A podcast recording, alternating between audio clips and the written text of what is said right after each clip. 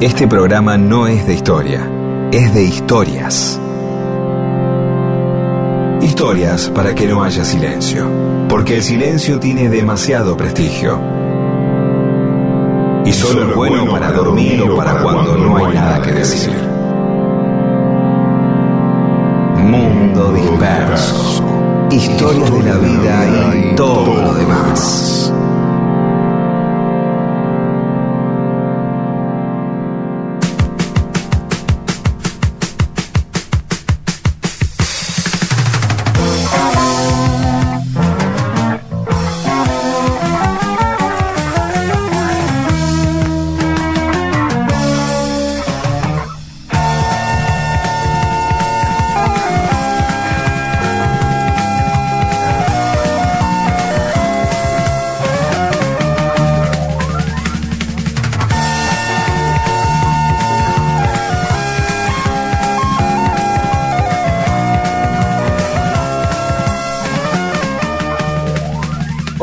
¿Cómo les va? Aquí estamos en Mundo Disperso por Radio Nacional, nuestra radio de bandera. Somos Rodolfo García, Pedro Saborido, Daniel Míguez, Paula Weintraub, Olivia Dayes y Eamon. Ese es todo el equipo, cada uno en su casa. ¿Cómo les va, muchachos? Bien, muy bien, por suerte. Siguiendo las normas ¿no? de, de cuidado, de quedarse en casa, este, supuesto, somos correctos al aire también. Esperando, esperando que esta situación viste, la vayamos remontando lo mejor posible. Hablando por turnos, estamos como en esa circunstancia, vamos a hablar eh, próximamente de los momentos en los que uno es más correcto porque en realidad eh, su estado es lamentable en cuanto puede ser eh, alguna droga liviana o sea legal o no. ¿Sí? han pasado por ese momento, es decir, estás en pedo, yo llegás a un lugar y como vos sabés que estás un poco colocado, oh. entonces sos más correcto. Hola, ¿qué tal? ¿Cómo les va? Y hablas todo despacio, medís los pasos, abrís la puerta. Tratás de articular bien, no con la boca. Claro, hola Rodolfo, así, ¿no? ¿Qué haces, mamá? ¿Estás bien, Rodo? Te decía tu vieja. Claro, esto me voy a dormir. Esto es el lavadero. Con lo cual te ponías más en evidencia, ¿no? Del estado en el que estaba. Es tan correcto el tipo de decir, pero este está totalmente fumado, ¿no ves que lo bien que habla, pronuncia todas las S, eh, respeta todos los tiempos verbales. No era así. No, claro, el tipo, ¿qué te pasa? Me preguntan.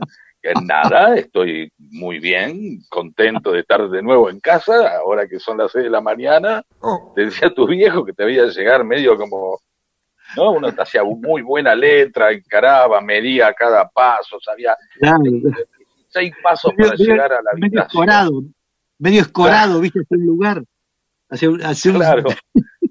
Tirando el brazo para, o sea, al lado contrario, ¿no? Para que te más o menos te bueno, nada, eh, hora en la que mucha gente que no escoró anoche, en algún cumpleaños ya está despierta porque ahora tenemos horario de las 11 de la mañana, un horario que, por ejemplo, Germán y Camila, que son mis amigos de Uruguay, mis queriditos amiguitos uruguayos, este, tengo muchos, pero esos son dos, los escuchan siempre y aprovechan para ordenar la casa, limpiar, tienen una casa hermosa con vista al puerto, un piso alto, una una casa antigua muy linda y ya me los imagino escuchando nuestras imbecilidades y este, corriendo el sofá cama, ¿sí? Así que para ver sacar la pelusa. Así que bueno, nada, saludos a, todos los uruguayos que nos escuchan y este, recordando que antes no estábamos a las 11 de la mañana y ahora sí parece que es un mejor horario. Eso me es mejor, Antes estábamos a las 2 de la tarde. Y vinimos acá en este horario que alguien no vino, alguien no quiso y nos sobró y nos dieron a nosotros. Eh, más o menos. así que bueno, muchas Estamos bien, ligamos bien, un lindo horario. Ligamos bien, la verdad que ligamos. Por supuesto, por supuesto que sí. Bueno, vamos a... Ahora eh, con esto de, de no superponernos y ser tan prolijos, eh, nos pasa además que, que, no nos vemos porque apagamos eh, la imagen para tener un mejor audio. Yo les quería contar que aquel muchacho de pelo corto que conocieron ahora tiene pelo largo. Porque, porque no voy al peluquero, ¿viste? Tomaste por el mal camino. está muy bien, está muy no bien. te digo que voy a alcanzar a Rodolfo, pero... Está muy bien, está muy bien, está muy bien. Es hora de abandonarse un poco este, y aprovechar a hacer un poco de hipismo. Sí, y otra cosa que descubrí es lo bien que me queda el barbijo, cómo me favorece. No me lo diga, no me lo diga. Claro. Todo el día incluso, ¿no? sí, sí, sí. Algo. Sí, sí, sí, sí, soy mucho más apuesto con el barbijo. Mirá, está bien. Vamos a la music. Bueno, vamos a la music y después a las historias del mundo disperso.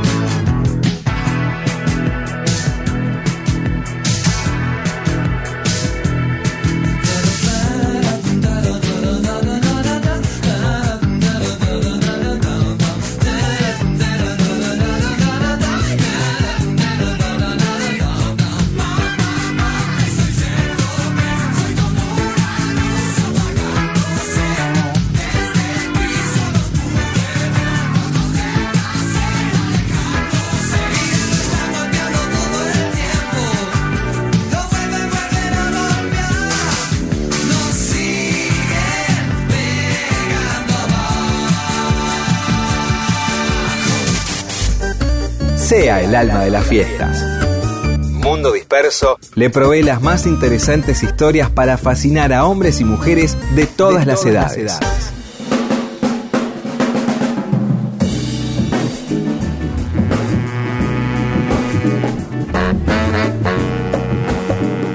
Y acá en Mundo Disperso les vamos a contar una historia que involucra a dos poetas grandísimos de la lengua castellana que vivieron en la misma casa en distintos momentos de su vida, pero en la misma casa en un pueblo de Córdoba llamado Villa Totoral.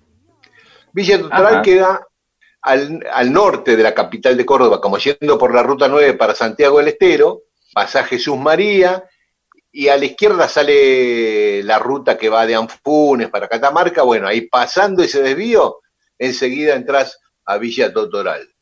¿Y ahí quién vivió? Vivió el poeta español Rafael Alberti y el chileno Pablo Neruda. En la misma casa, en un pueblito chico, un pueblo chico de Córdoba. Pero no cayeron ahí de casualidad, porque si justo fueron los dos a invocar, a alquilar la misma casa en Villa Totoral, es raro, ¿no? No, fueron ahí porque tenían un amigo en común que en distintos momentos invitó a cada uno a vivir ahí. Alberti. Es un pueblito chico de, Hoy tiene 8.000 habitantes, más o menos, para decir. Claro, es un pueblo, poco más. una ciudad chica. No, no, en 2010, sí. el censo del 2010 dice 8.439. Pero bueno, bueno 9.000 habitantes para redondear. Alberti vivió entre 1940 y 1946, o sea, mucho tiempo. En el 39, Franco termina con la guerra civil, se impone cuando toma Madrid y Alberti, que vivía en Madrid, raja ¿no? Se va primero a Italia, después bueno, va a un par de países y finalmente eh, al norte de África y después viene, en realidad iba a ir a Chile, viene a Buenos Aires, pero como para ir a Chile porque Neruda le iba a dar alojamiento en Santiago, le iba a conseguir pasaporte, viste que Neruda estaba en el mundo diplomático, era embajador, siempre agregado cultural, qué sé yo. Pero el plan falló porque cuando llega a Buenos Aires, a Neruda lo habían nombrado en la embajada chilena en México. Así que llega a Buenos Aires indocumentado, él y su mujer, María Teresa León, también una poetisa conocida, y entonces acá lo reciben varios intelectuales, y entre ellos Rodolfo Arauz Alfaro, un dirigente del Partido Comunista. Y este Arauz Alfaro, Rodolfo, que era hijo de Gregorio Arauz Alfaro, aquel famoso médico que, bueno, hay muchos hospitales con su nombre, era un mitrista, bueno, en fin, ese era el papá, que tenía una casa en el Totoral. Entonces, el pibe, Arauz Alfaro, joven militante comunista, lo invita a Alberti a ir a vivir a esa casa de ellos en Córdoba. Y allá va Alberti con su mujer, viven seis años ahí. Ahí, en Totoral, nace la única hija de Rafael Alberti, Aitana, y ahí escribe, por ejemplo, escribe varios libros, entre ellos Entre el clavel y la espada, que incluye el famoso Se equivocó la paloma, que después musicalizó Alberto Cortés y Joan Manuel Serrat. Escribió varios libros ahí, el poema de los álamos y los sauces, que está destinado, eh, dedicado a Antonio Machado, en fin. Cuenta Alberti que estando ahí en el Totoral, un día lo llevaron a la comisaría. Dice, cuando me pidieron los documentos dije que no los tenía, era la verdad, no tenía. Me preguntaron por mi profesión y respondí que era poeta. Los policías se miraron extrañados y como los poetas somos medios locos, me dejaron ir. Este... por ahí, claro, por ahí no sabían que era no habían visto a alguien que dijera soy poeta, no, que no supieran, ¿entendés?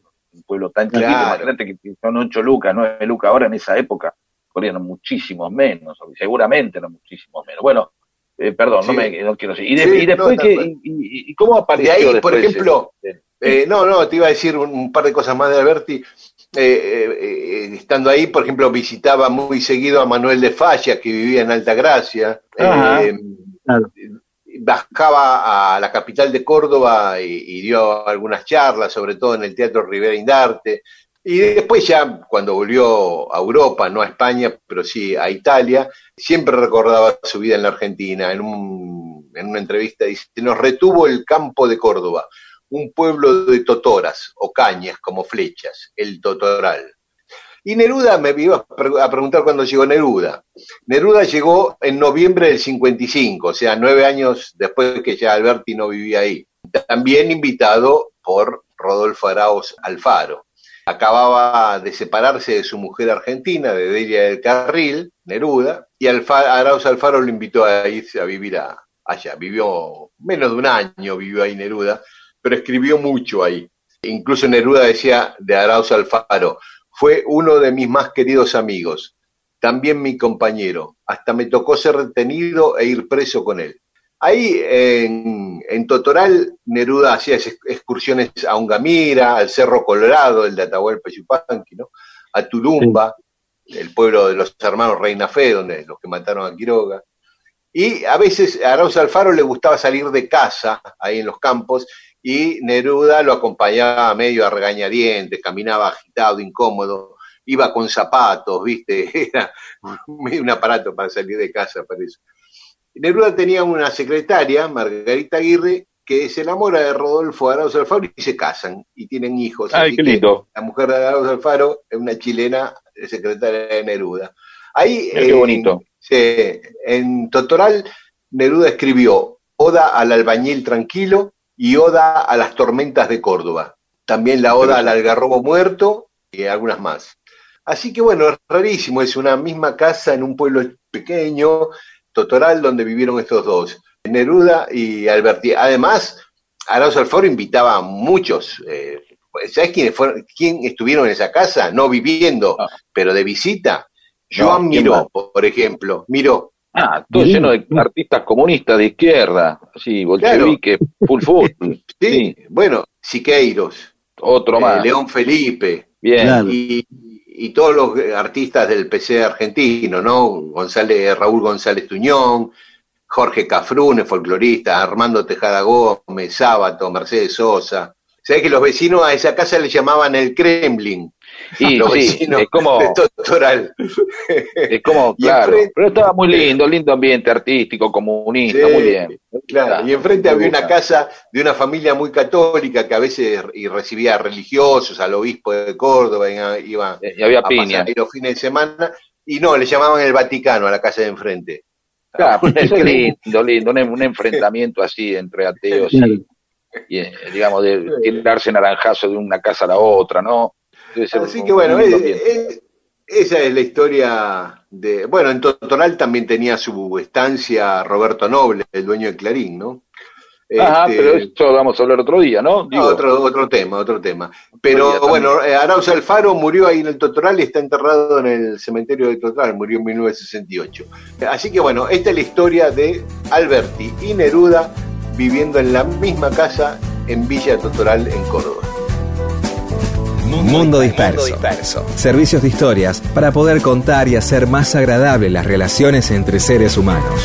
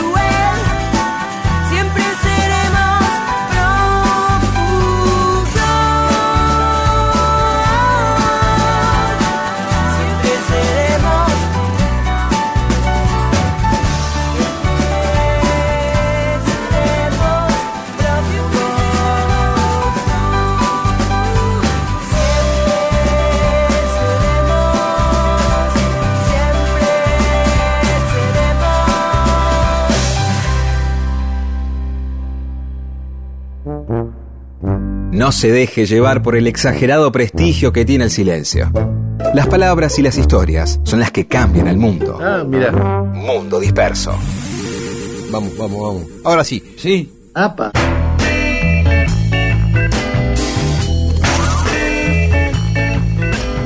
Y estamos en Mundo Disperso, acá en Radio Nacional. En programas anteriores habíamos hablado del romance de la Valle con algunas chicas, entre ellas con la esposa del gobernador de La Rioja, también eh, el enfrentamiento que tuvieron Guillermo Rawson y Sarmiento, porque Rawson estaba con la mujer de Sarmiento y Sarmiento a su vez, bla, bla, bla, ya la escucharon, ya lo saben, ¿no? Y, eso nos, nos, daba tela para cortar. ¿sabes, qué, por, ¿Sabes por qué te digo? Porque estuve hablando, esto es verdad lo que te voy a contar ahora. Estuve hablando con Felipe Piña de esto y él me contaba que es una de las, eh, eh, la, historia de Sarmiento con las mujeres, eh, la historia de, de, la mamá de Domingo, de Dominguito, ¿sí? Este, Benita. Que primero fue Castro y después fue Sarmiento, dado que Sarmiento este, tenía relaciones con, con, la esposa de este señor mientras este señor estaba ahí enfermo. Y bueno, estuvimos hablando bastante de eso. Es una de las cosas que más siempre apasiona a la gente este, y que siempre eh, eh, más causa interés, porque tienen que ver con lo prohibido, ¿no? Es decir, cuando la historia, eh, cuando la historia aparecen elementos de, de, sexo clandestino, de amoríos imposibles, empieza a ser más apasionante para todos, ¿no? Porque ahí hay, hay algo que tiene que ver con precisamente con, con ese lugar de, del pecado, del riesgo, del peligro que tanto excita, evidentemente, a, mucha gente. En el caso que estamos hablando de Lavalle y Sarmiento, eh, no, no, hay duda que los tipos tenían un este, eh, importante goce en andar eh, teniendo amores prohibidos por ahí, ¿no? O sea, generalmente lo que muchas veces ocurre es, esperamos que el tipo, bueno, qué sé yo, un prócer de la patria, bueno, casi no tenga sexo, y si lo tiene, que tenga una vida normal, tranquila, que no haya problemas, qué sé yo, no anda, que no ande con menores, no, cosas así. Entonces, bueno, San Martín, ¿cuánto, ¿qué edad tenía eh, Remedios cuando San Martín? 14, 14 años cuando se casaron. Ahora, imagínate, bien tipo, dice, que San Martín cruzó los Andes y anda con una pendeja de... ¡Eh! ¿O no?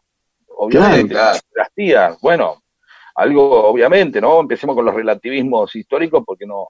Pero em, tener en cuenta eso, qué interesante puede ser este, esta parte de la historia que es precisamente en la que muchas veces necesitamos acercarnos porque tiene ese condimento, ¿no? Digo, ¿cuántas sabemos de, gente que empieza a tener un amorío con una persona este, y lo que le gusta es la clandestinidad, ¿no? Salir eh, a la noche, y bueno, me voy a tal lado, volver después, sí, y, che, pero vos saliste con medias, dice la pareja, y ahora estás sin medias, ¿cómo es eso? Ajá, dice, ¿no? Y, y entonces, claro, Después viene eh, la ruptura, eh, del otro lado, la, eh, por ahí, de la, otra pareja que demanda una cierta normalidad, demanda dejar de vivir escondiéndose y ahí fracasa porque en realidad el goce no estaba tanto, digamos, el goce se completaba o gran parte del goce era precisamente lo prohibido, ¿no? Andar escondido. clandestino.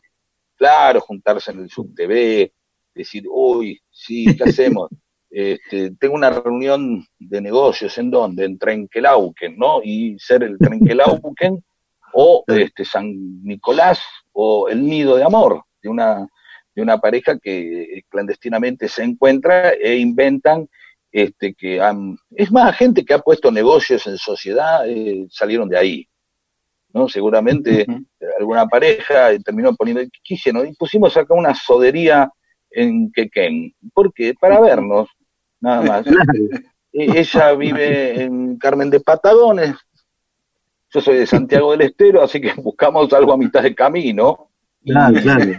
Más cerca a la casa de ella, en realidad. Y pusimos esta sí, que quede más cerca, sí. Claro, ¿y cómo le fue? No, bárbaro. Ya ahora no tenemos más sexo, pero tenemos una sodería importante. Somos el monopolio de la soda de toda la zona de la región patagónica. Le vendemos soda a la anónima de Peña Brown, le vendemos eh, soda a todo Chubut, hicimos un arreglo ahí con, ¿no? Digo, ¿y todo por qué? Porque querían tener sexo. ¿sí? Y después se olvidaron directamente. Bueno, nos fuimos a la mierda, no importa. No, pero si es que me hiciste acordar a una película de Woody Allen que se, que se llama Ladrones de Medio Pelo, que los tipos van a poner el banco y, y, ponen una panadería para camuflar y que está al lado del banco y para hacer el agujero, el boquete para entrar al banco, pero les va tan bien con la panadería que se hacen millonarios y ya no afanan el banco.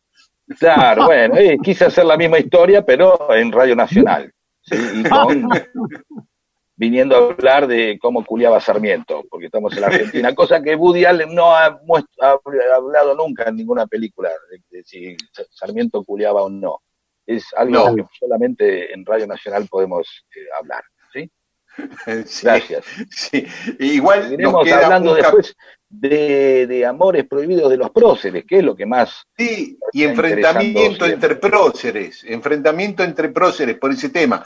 Era una trilogía, ya hablamos de Lavalle, el gobernador de La Rioja, hablamos de Sarmiento y Rawson, y próximamente vamos a hablar de Roca versus Wilde. Epa el clásico del sur. Sí. Mundo disperso. Conocí ya no salías con el primero que te había abandonado. No vale la pena hablar de aquellos años pasados. Cuando te conocí ya no salías con aquel chico casado te prometía que la dejaría y todavía no se había divorciado. Cuando te conocí salías con un amigo de los pocos que tenía. Eras lo mejor de su vida, pero fuiste lo mejor de la mía. Cuando te conocí miré por un agujero en tus pantalones y dos años después las decisiones. Cuando te conocí, te reconocí por tus botas y mientras tomabas tequila dejamos atrás dos almas rotas. Cuando te conocí, me dijiste que por mí no ibas a cambiar, ibas a seguir siendo igual, ibas a seguir siendo igual. Y en el fondo es tan hondo mi dolor, porque me voy y no se puede cambiar. De corazón como de sombrero, sin haber sufrido primero. En el fondo es tan mi dolor, porque me voy y no se puede cambiar de corazón como de sin perder la sonrisa.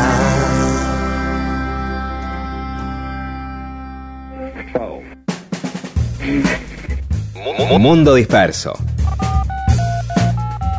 Un servicio de historias para poder ser el centro de las reuniones.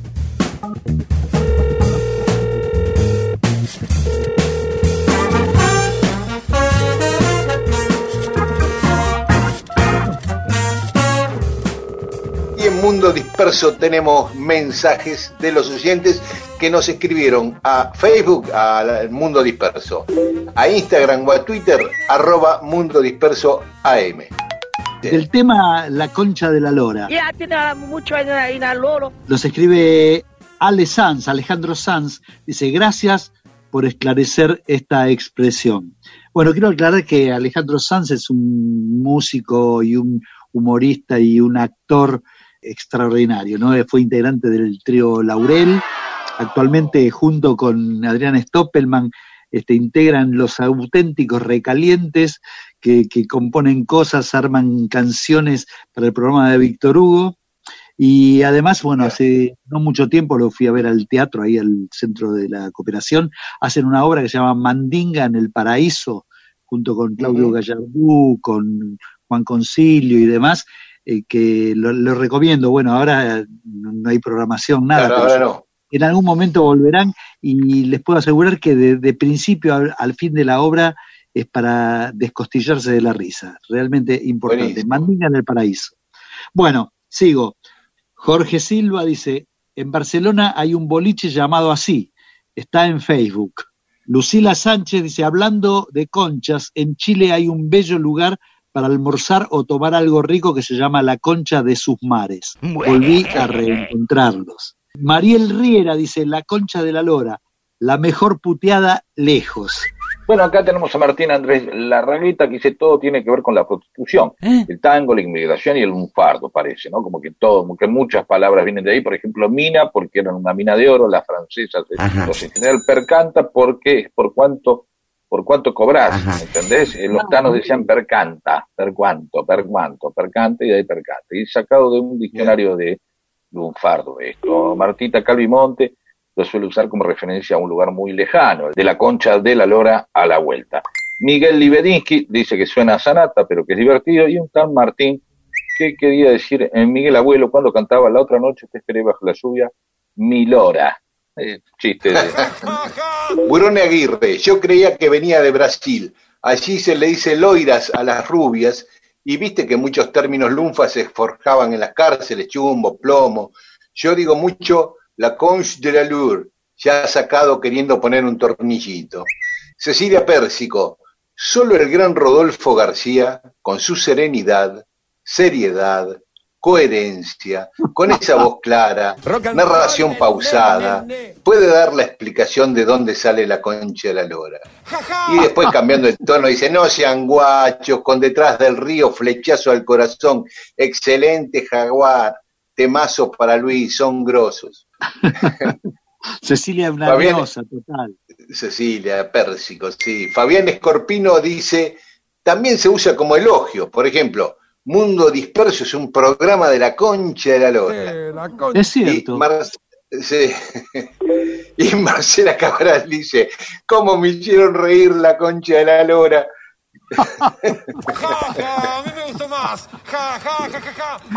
bueno, el, tema Sarmiento que abordamos el otro día, David Selig, la peli, es su mejor alumno de Lucas de Mare, con Enrique Muño, Ángel Magaña y Orestes Caviglia. Hay un bolo de Alberto de Mendoza también.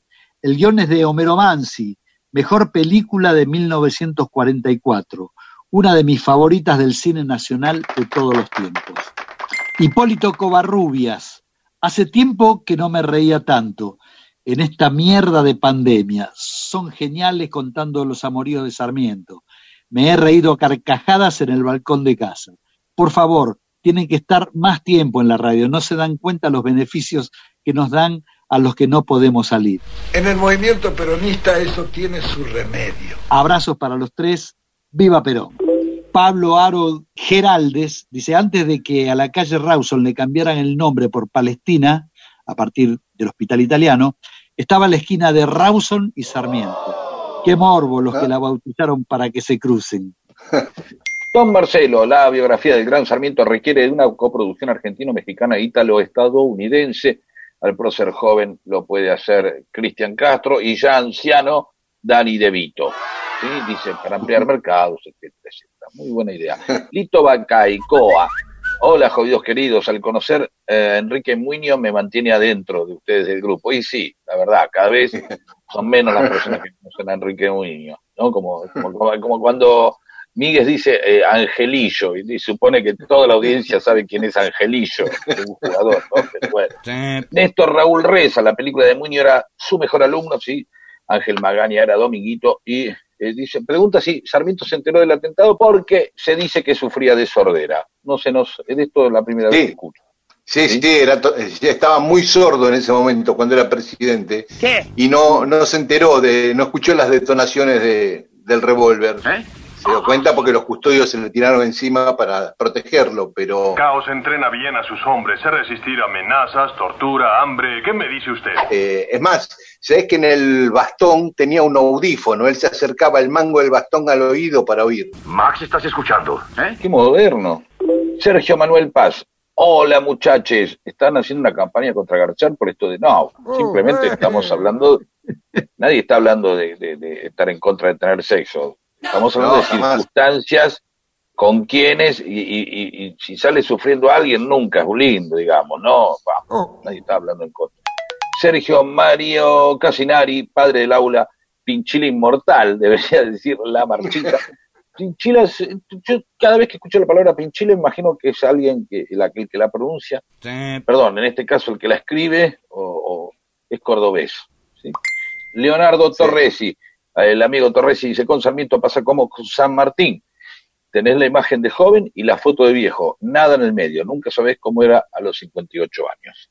Eh, Carlos Daniel, Faustino iba a Montevideo y luego pasaba los gastos oficiales detallando hasta las orgías. Sí, es cierto. Hay, sí, es cierto, hay un libro hermoso de Sarmiento que se llama Viajes, que es un diario de viajes escrito por él, y justamente ahí tiene un anexo con donde son los gastos que rinde al gobierno de Chile en Europa y pone orgías tantos francos en París.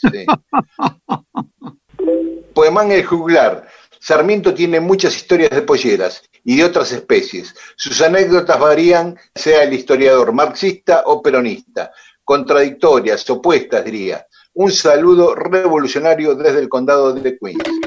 Laura Aliaga, eh, linda historia, crecí en San Juan, hice toda la primaria en la Escuela Normal Sarmiento.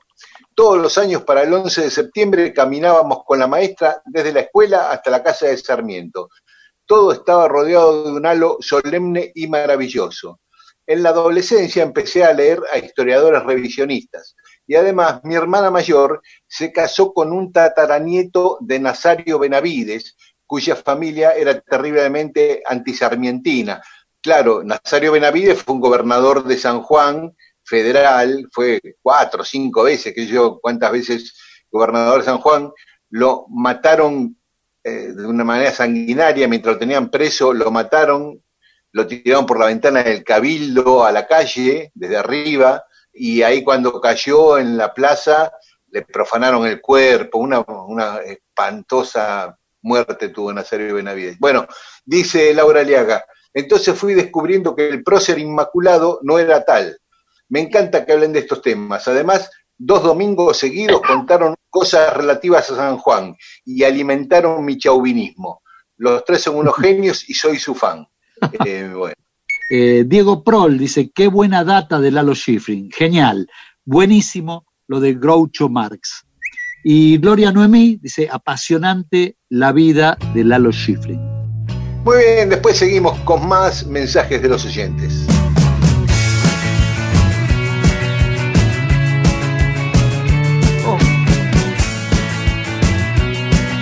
Mundo disperso. Historias de la vida y todo lo demás.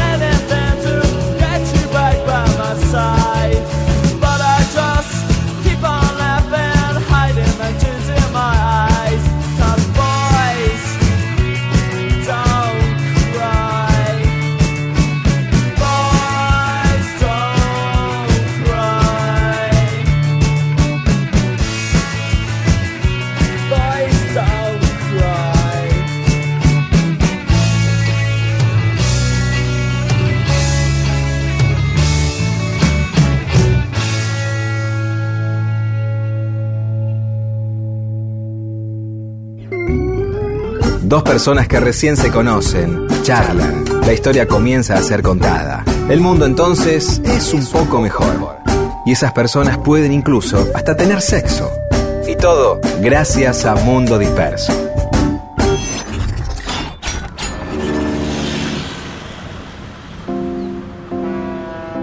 Seguimos en Mundo Disperso, somos Rodolfo García, Pedro Saborido, Daniel Míguez, estamos aquí en la Radio Nacional los domingos de 11 a 1. Y nuestras redes sociales son en Facebook Mundo Disperso y en Twitter e Instagram arroba Mundo Disperso AM. Y todos los domingos tenemos historias de música y de músicos que nos trae Rodolfo García. Y hoy me parece que nos trae una que nos interesa mucho por lo que anticipó en la previa. Sí, eh, se trata de una, hablar un poco de una relación de un gran compositor, pianista de la llamada música clásica, ¿no? música erudita le llaman algunos, y una gran este, novelista también de, su, misma época, ¿no? y de un episodio para nada fugaz en la vida de, ambos. ¿no? El compositor es nada más y nada menos que Chopin, Frédéric Chopin. Es decir, en este caso no hablaremos de la importancia ni de la profundidad de, sus famosas y tan notables composiciones. Este, creo que hay gente mucho más capacitada que nosotros para, esa tarea, ¿no? Sino de, de, su encuentro y su relación con la novelista y periodista George Sand. Chopin nació en Polonia un primero de marzo de 1810 y falleció en París el 17 de octubre de 1849. Bueno, tenía una maravillosa técnica, refinamiento, un talento inagotable que lo ponía a la altura de otros músicos geniales como, como Mozart, como Beethoven, como Brahms, Liszt, y tantos otros, según opiniones de los, la gente que sabía en aquella época. Bueno, se dice que a los siete años compuso su primer obra, pero que como no sabía escribir muy bien la pieza, la anotó su padre como, como autor. A partir de allí, su carrera fue verdaderamente vertiginosa, de gran riqueza artística, como todos sabemos. George Sand era el seudónimo de Amantine Aurore Lucille Dupin, nació en París el primero de julio de 1804 y falleció en, también en Francia en, junio del 76, 1876. Eh, se casa con el barón Casimir Dudevant y tienen dos hijos, Maurice y Solange. En, el, en 1831 se separa de su esposo y entonces se instaló en París llevándose sus dos hijos.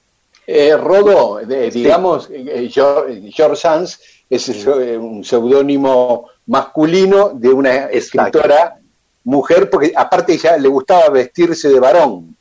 Exactamente, a, eso, en eso estaba entrando. Luego de esta ruptura, de la ruptura de su esposo, del varón este, Dudevant, adopta el uso de vestuario y también de expresiones de género así relacionadas, asociables a lo, a lo masculino. De todas maneras, en reuniones sociales y demás, optaba por mantener el uso de, vestidos. Eh, bueno, esta indumentaria masculina le permitía además circular más libremente por París y obtuvo de esta manera un mejor acceso a lugares y ámbitos negados en aquella época a, a mujeres. Chopin y George Sand se conocieron en una reunión de amigos organizada nada menos que por Franz Liszt. En aquel momento Chopin tenía 26 años y Aurore Dupin, es decir, George Sand, 32. La primera mala impresión que se llevaron cada uno de ellos no podía ser más curiosa.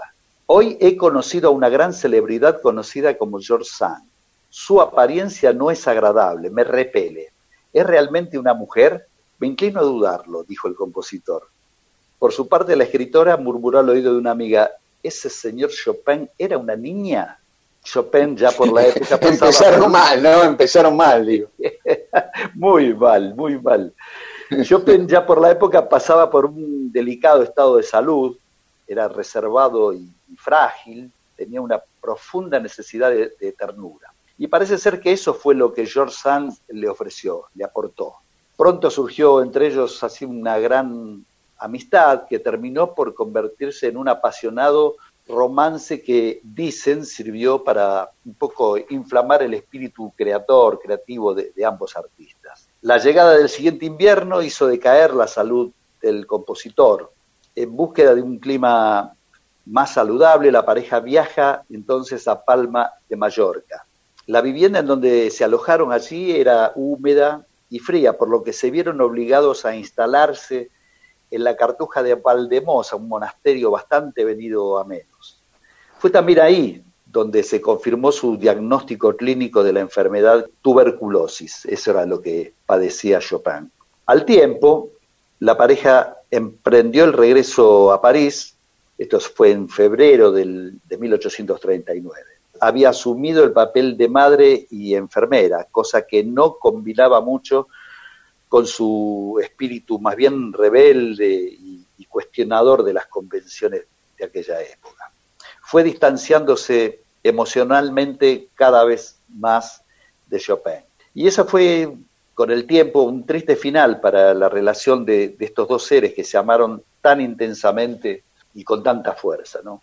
Chopin murió en octubre de 1849 a los 39 años y Aurore Dupin, es decir, George Sand, en junio de 1876 a los 72. Este es el, un poco el episodio que queríamos contar, ¿no? Por, por lo curioso. Sí, porque es poco sabido, o al menos yo no lo sabía, el romance de Chopin con George Sand, y, y, que hayan vivido en España tampoco era tan conocido, me parece a mí. Claro, claro. Bueno, el, el, monasterio ese donde, donde estaban, donde se habían recluido, existe ahí en Valdemosa y, y aún se conserva allí el piano que usaba Chopin y donde compuso todas estas obras, ¿no? Que, Cuando ustedes fueron con Aquelarre, ¿fueron ahí? ¿Estuvieron? No. Yo estuve, yo estuve, sí. Es decir, en, en, ah. Palma, eh, con Aquelarre estuvimos en, eh, en eh, Ibiza, pero hubo en una oportunidad yo tuve que viajar a Palma de Mallorca por, para resolver un tema de tipo gremial este, de, nuestro trabajo en, Ibiza y como, bueno, Palma es, como la capital de las Baleares, estuve allí y, tuve oportunidad de conocer ese, ese monasterio. ah, mira, y, vi, y viste el piano de Chopin. Exactamente. Ah, qué grande. te lo pregunté al voleo y bien, la pegué. Claro, claro, claro. a, mí me, sorprendió, yo eh, hasta ese momento no sabía que Chopin había estado en, ese lugar. Todo claro, claro. Muy bien, hermosa historia de Chopin y George Sanz. Sí, eh, podemos, eh, ¿qué, hacemos? ¿Escuchamos algo de, de Chopin? Ah, algo de algún George, de George Harrison, porque George Sanz... no, un poquito de Chopin, un poquito de Chopin. ¿Por qué no?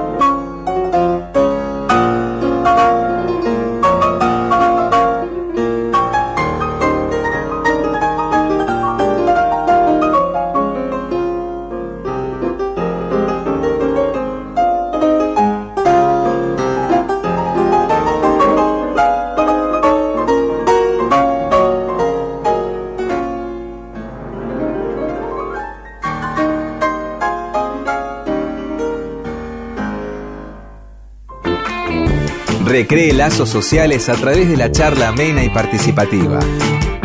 Derrote al imperio. Sea usted el que cuenta las historias. Mundo, disperso.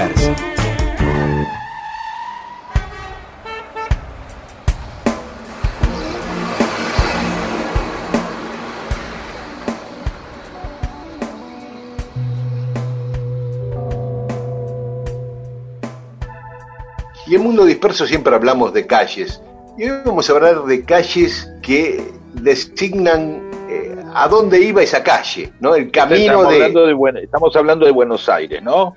¿O de Buenos Aires, sí, sí, de Buenos Aires y de Buenos Aires muy antiguo, cuando no había muchas calles, cuando las ah. calles eh, de Buenos Aires con nombre, con nombre homenajeando a alguien, estaban en lo que hoy es el microcentro. Buenos Aires llegaba hasta Callao, más o menos, era una ciudad chica, y después las calles que salían de la ciudad tenían el nombre de Camino hacia tal lado, o, alguna referencia. Para no andar equivocándose. Y claro, el Libertador era Camino del Bajo, Las Heras Camino de Arriba, la avenida Rabanal, que es la que va de Pompeya al autódromo, eh, era camina, Camino de la Arena, porque tenía el suelo arenoso. Igual eso no indica mucho, dice de arriba, de abajo y de arena, son fáciles de son distinguir, pero no se sabe a dónde van. Eso no, pero por ejemplo, camino a Barracas era Montes de Oca, se llamaba Camino a Barracas, porque iba a Barracas. Obviamente, Eh, sí. Sí, sí, sí, se entiende. era, no sé si quedó claro el concepto. No, claro, es un concepto que de una, si alguien dice, ¿cómo, ¿cómo hago para ir a Barracas? Tomar el camino Barracas. Sí, ya lo sé. ¿Y dónde está el camino Barracas? Ahí, en camino Barracas. ¿Y ¿Dónde es? Ande- y ahí le dice, no, mirá, tenés que, hay otra calle que se llama calle que va al camino Barracas. Y ahí no, iba como, como una especie de, de GPS, ¿no? Como, Recalculando. yo prefiero igual una calle que me diga dónde va que una que no me diga nada, ¿eh? Es decir, ruta 9. eh, yo prefiero autopista Córdoba-Rosario, está muy claro. Eh, como el ferrocarril Sarmiento, que al principio se llamaba Camino de Hierro que va al oeste. Eh, sí, claro, nadie se puede equivocar ahí, no hay problemas. No, no, después ya le pones Sarmiento y tenés que decir, no, claro, que va a Sarmiento por San Juan, será, que va a San Martín porque cruza los Andes, y Roca Claro, es el que va al sur y por eso se llama Roca, y Belgrano es el que va al norte, entonces rememorando la campaña del norte, vamos a poner Belgrano, y los que van a Entre Ríos, Urquiza, negro, ponele Urquiza a ese. Dale, porque como va para Entre Ríos, ¿sí? O sea, todo- uno tenía que saber algo de historia, ya empezar a deducir. Esto era más fácil. Claro. Bueno, sigamos con El este- cami- camino de la boca del riachuelo era Almirante Brown, la avenida Almirante Brown. Bien, bien. Eh, Está muy bien, ahí. eso, me gusta. Martín de Gainza era Camino al Caballito. ¿Eh? Ahí sé Camino al Caballito. Eh, ese- Suena a cabaret ya eso. No, no, no, al barrio de Caballito iba. Claro, Ah. la- Ah, otro día vamos a ver por qué un lugar se puede llamar Caballito, ¿no? Sí, Me lo vas a pero- explicar otro día. Sí. Eh, Dorrego. Tiene, ¿no, Rodo? Sí, sí, sí. Sí, claro, claro. Bien. Dorrego era camino de la Chacarita, la avenida Dorrego. Luis María Campos, camino de las Cañitas. Ah, claro. Ese no dice a dónde va. Se sabe que pasa, que hay caña cerca, nada más, pero nada más. ¿Qué Claro, más? exactamente, porque estaba rodeado de cañitas. La avenida Juan Bautista Alberdi, que es la continuación de Independencia, camino de Flores a Cañuelas se llamaba, Ajá. Ah, que es la ruta 3 después, o sea, la avenida Independencia se transforma en ruta 3. Muy bien, estamos a- tocando uno de los puntos más federales del- de esta sección en este momento. Y sí, este nombrando momento, a Cañuelas. Pero escúchame, hablamos de No, Catamarca. no, no lo voy a negar, simplemente me atajo ante las puteadas de, de- de, digamos, Es una radio federal y siempre hablamos de todas las provincias. Hoy le tocó un cachito a, Capital Federal. No, decía que, le- que la continuación de Independencia ahí era precisamente Provincias Unidas. Ah, claro, ¿viste? exactamente. Y ahí viene la idea justo del federalismo. Gracias. Rodolfo. Y también reconozcamos que Buenos Aires también es parte de la Argentina, aunque a veces no lo parezca. ¿Sí? Adelante. Después, por ejemplo, Chorroarín es el camino de Flores a Belgrano, se llamaba. Digo, esto está una idea de qué calles existían en ese momento, porque las paralelas a esas no existían, ¿entendés? Eran Claro, eran Eh, caminos, eran los caminos principales, eh, ¿no? Uno, uno, claro. después devienen, generalmente devienen en avenidas, ¿no? Devinieron en avenidas porque se va Sí, al costado, se van armando las calles y uno va viendo cómo se va poblando. Las casas más viejas Claro. están en las avenidas y a medida que uno se aleja de ahí va, las casas más viejas se ven en forma aislada.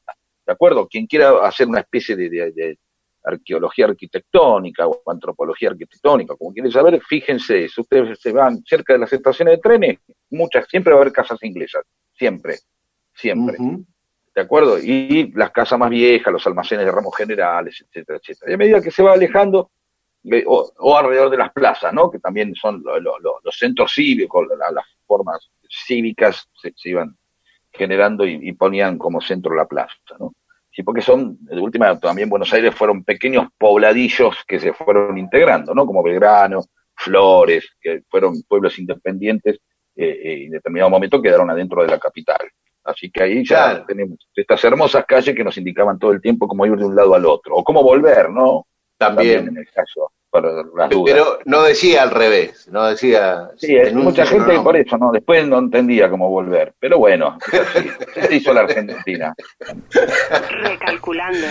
Amancio Alcorta era camino al Paso de Burgos, que después fue el puente Alsina, el Paso de Burgos. Ah, mira vos.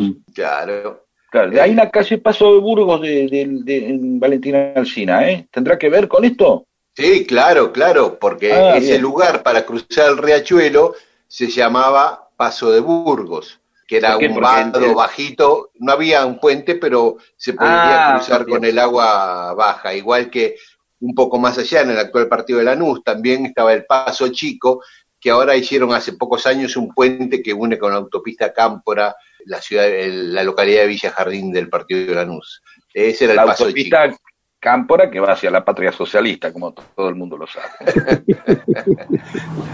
bueno, qué sé yo, Patricio, la avenida Patricio, ya, ya terminamos porque era solo para ejemplificar algunos casos, pero me causa este, gracias este nombre. Camino al puerto de los Tachos. El puerto de los Tachos le llamaban a la vuelta de Rocha. Mm, habría tachos en el puerto, digamos. es probable. Los, niveles de elocuencia y literalidad que se manejaban en ese momento, por suerte. Eh, tengo el puño lleno de calles de este tipo, pero ya está, ¿no? Como para ejemplo. Hagamos una segunda tanda de calles literalizadas, de nombres literalizados. O sea, calles que se autodefinen y se autoexplican. No está mal ese concepto, de verdad lo digo. ¿eh? No, no, no, es cierto. Bueno, seguimos con más Mundo Disperso. Que es un programa que se llama eh, Programa de Radio, que se emite de 11 a 13. Es el nombre que le vamos a poner a este programa. los domingos en Radio Nacional. Me gusta estar al lado del camino, fumando el humo mientras todo pasa. Me gusta abrir los ojos y estar vivo, tener que vermelas con la resaca entonces navegar se hace preciso en barcos que se estrechen en la nada. Vivir atormentado es sentido, creo que esta sí es la parte más pesada. En tiempos donde nadie escucha a nadie, en tiempos donde todos contra todos, en tiempos egoístas y mezquinos en tiempos donde siempre estamos solos. Habrá que declararse incompetente en todas las materias de mercado.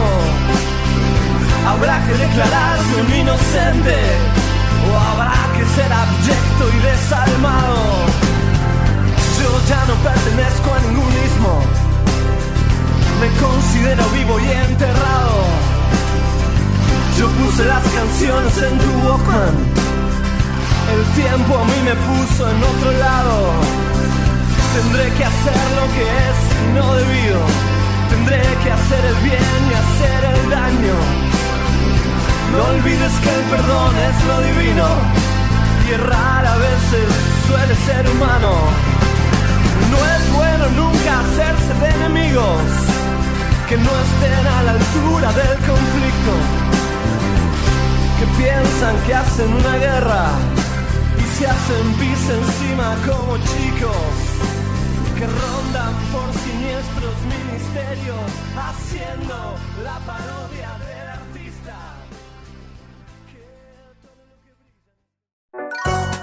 Ernesto contó una historia en una reunión y le cayó bien a un señor adinerado que lo invitó a un crucero para que le hablara mientras miraba el mar.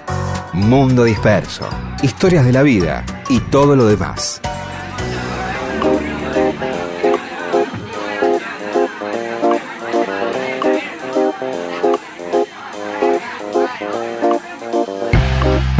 seguimos en Mundo Disperso, cosas que pasaron un día como hoy, un 6 de septiembre.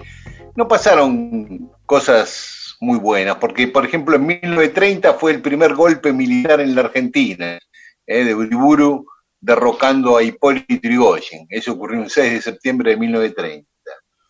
En 1997, un 6 de septiembre, fue el funeral de Lady Di, al que asistieron uh. un millón de personas. ¿Se acuerdan de eso? Sí, totalmente. Yo creo que desde el 31 de agosto, el día que murió Lady Di, hasta este 6 de septiembre, que fueron los funerales, habrá sido una, semana que trabajé a lo bestia, porque me acuerdo ese día del accidente en París de Lady Di, eh, yo me fui del diario con la noticia, con lo que me había dicho el corresponsal, de que estaba fuera de peligro Lady Di. Cuando llegué a mi casa cerca de la medianoche, eh, me enteré que había muerto, así que tuve que volver corriendo al diario y hacer nuevas ediciones de, ese tema. Primero cuatro páginas, después una nueva edición con ocho páginas sobre el tema, otra con 16 páginas, otra con 32 páginas, y así hasta la mañana que, me volví los días siguientes, este, que fueron muy intensos con ese tema, porque fue una conmoción mundial. Igual, eh, muchas veces las obituarias de muchos famosos que más o menos ya están, ya las tienen preparadas, ¿no? Digo, este, claro. Yo por lo menos, eh, yo una vez en una radio que estaba trabajando, se estaba eh, Piazzola, que tuvo una agonía muy larga, quedó, estaba puesta ahí este, la, la, necrológica, porque decía, bueno, es en cualquier momento, y estuvo colgada como seis meses. Sí, eh, tal Pasó, pasó muchas veces. También eh, la, teníamos la, la, de Alfonsín cuando tuvo ese accidente automovilístico en el sur. Que, claro, eh, estuvo bravo. Bueno, no pasó con, Sandro eso, que alguien eh, apretó un botón en Clarín y saltó, salió la necrológica antes que muera, o algo ah, así. No, me acuerdo. algo así, sí, se ve que alguien apretó un botón ahí de más, metió un enter o se dio vuelta para agarrar una media luna, le metió con el codo algo ahí y salió. En una época, eh, a los a los pasantes, a periodistas jóvenes que hacían pasantías, estudiantes de periodismo, por ahí les encargábamos que vayan haciendo necrológicas de personas muy grandes, y entre ellas estaba Fangio. Y no va este chico y lo llama al propio Juan Manuel Fangio, ah, y le dice, ah, sí, pibe, este, ¿Y para qué nota es? No, porque estoy haciendo su necrológica. Date la puta que te parió, le dijo. Con toda razón, ¿no? Bien. Qué hermoso, qué hermoso momento. así. Bueno, hay que, el tipo tiene que entender, que tendría que haber entendido lo que, el periodismo necesita. Es así eso. Dice que no me va a creer la libertad de prensa, ahora que no puedo escribir la necrológica suya, Fangio. ¿Cómo, ¿De qué se trata esto? Y darle una mano a aquel que está comenzando con su carrera. También, claro. Aparte de eso, yo recién estoy empezando en el oficio de la libertad de expresión y usted viene y me niega la necrológica. Deme con su esposa. Pero también pasaron cosas lindas un 6 de septiembre. El 6 de septiembre de 1962 nacía Daniel Araos, actor, productor. Amigo de la casa, estuvo invitado amigo de Pedro a muy amigo mío, este, Daniel, que es un actorazo, aparte de una excelente persona. Un saludo a, Lola, eh, a Pedro y a Renata, a toda su familia, los queremos mucho. Y, a Daniel, un gran, gran, gran abrazo, loco. Sí, uno de los mejores actores de la Argentina, te puede hacer comedia, drama, pero bien, ¿eh? No, no, sin disimulo, siempre sintiendo y siempre respetando mucho lo que hace nunca haciendo las cosas eh, de taco, siempre con la misma concentración para hacer un drama o, para hacer un papel de, eh, este, eh, cómico, es lo mismo, a él le da la misma importancia, la misma intensidad a contar un chiste este, que hacer algún papel serio, pero todo lo hace con seriedad. Bueno, me acuerdo el año pasado cuando vino al programa que contaba que en su casa, como su papá era militante y sindicalista, y en su casa se juntaban todos los grosos de la política y del sindicalismo cordobés, que fueron los que hicieron el cordobazo después cuando él tenía siete años. Así que también este, me, quedó muy grabado esas historias que, que nos contó Daniel. historias. Gran peluquero ¿Gran qué? peluquero. Claro, él había estudiado para ser peluquero en Córdoba, por si tenía que trabajar, con, este, entonces estudió peluquería. Con el, creo que, el tío era peluquero, o el papá también llegó a tener peluquería o con el tío, algo, no me acuerdo bien ahora, pero ya le vamos a preguntar. Sí, ¿qué bueno, pasó un 6 de septiembre? Un 6 de septiembre de 1522, Juan Sebastián Elcano llega a España después de dar la vuelta al mundo por primera vez. ¡Oh, qué bien! El primer hombre, o el. Sí, el primer. él solo no, con otros que iban en el barco. Todos los que iban con él, ¿no? Sí, sí, sí. Así que ese 6 de septiembre llegó a España. Él había partido con Hernando de Magallanes. En realidad, el comandante de esa expedición era Hernando de Magallanes. Nosotros un poquito de refilón el año pasado lo contamos al contar la historia del puerto de San Julián, ¿eh? que es la primera población en territorio argentino ocupada por españoles, justamente fundada por Magallanes, en la provincia de Santa Cruz. Ahí hay una réplica en el puerto de San Julián de una de las naves, la nave de Victoria, una de las naves que cruzó el estrecho de Magallanes. Porque en esta expedición, en esta vuelta al mundo, es cuando descubren el estrecho de Magallanes. La cuestión es así. Magallanes era el comandante y Sebastián Elcano, vasco, que había nacido en Guetaria, un hermoso pueblito ahí frente al mar, en el País Vasco, era uno de, los importantes de la tripulación, pero el que comandaba era Magallanes. Salieron cinco barcos con 239 tripulantes, sin ninguna mujer. Salieron de Sanlúcar de Barrameda, que era donde habitualmente salían la mayoría de las expediciones hacia América, un 20 de septiembre de 1519. Y llegaron el 6 de septiembre del 22, o sea, justo cuando estaban por cumplir tres años de haber salido, tres años tardaron en dar la vuelta al mundo.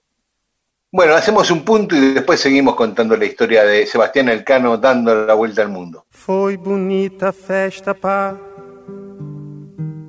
Fiquei contente ainda guardo renitente um velho cravo para mim.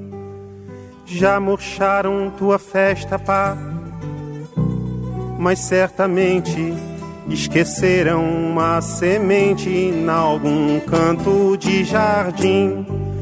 Sei que há léguas a nos separar, tanto mar, tanto mar. Sei também quanto é preciso para navegar, navegar. Canta a primavera, pá. Cá estou carente manda novamente algum cheirinho de alegria.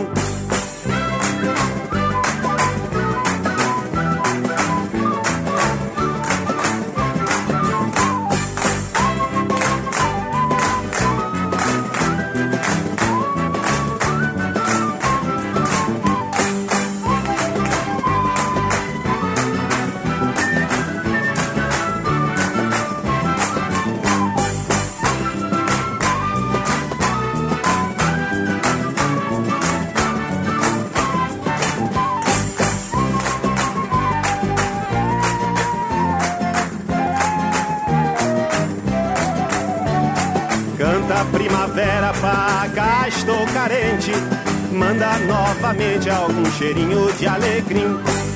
Mundo Disperso, historias de la vida y todo lo demás. Y estamos en Mundo Disperso contando cómo Sebastián Elcano dio la vuelta al mundo, saliendo de España hacia el oeste, eh, recorriendo el mismo, en principio, el mismo camino que Colón, por lo menos en un tramo. El objetivo eh, era el mismo que de Colón, llegar a las Indias por el oeste, por occidente, buscar las especias y otras riquezas de Asia. El Tratado de, Tordesillas, ustedes se acuerdan, en 1494, que había partido el mundo, la mitad, lo que descubriera España para, un, para el oeste era España y lo que se descubriera para el este era de Portugal. Entonces, estos iban buscando el paso hacia el oeste, porque sabían que estaba el, Océano Pacífico del otro lado. Tres años antes, en 1519, Vasco Núñez de Balboa, a pie cruzando Panamá, lo que ahora está el canal de Panamá, cuando eh, era un istmo, llegó al Pacífico, lo vio el Pacífico, pero ahora había que buscar cómo pasar con un barco, ¿no? que no sea cargando la babucha por, por Panamá. Entonces, no hubiera sido malo llegar con un barco y construir otro del otro lado, ¿no? Claro, por ahí lo intentaron, pero por ahí no tenían la tecnología precisamente o la capacidad para hacer eso, ¿no? Y decir, che, bueno, ahora hagamos un barco del otro lado y... Sí, pero tiene que tener esos astilleros, ¿no? No, por ahí, obviamente, yo lo que estaba pensando siempre es si los tipos pensaban que en realidad estaba más cerca. ¿Se entiende?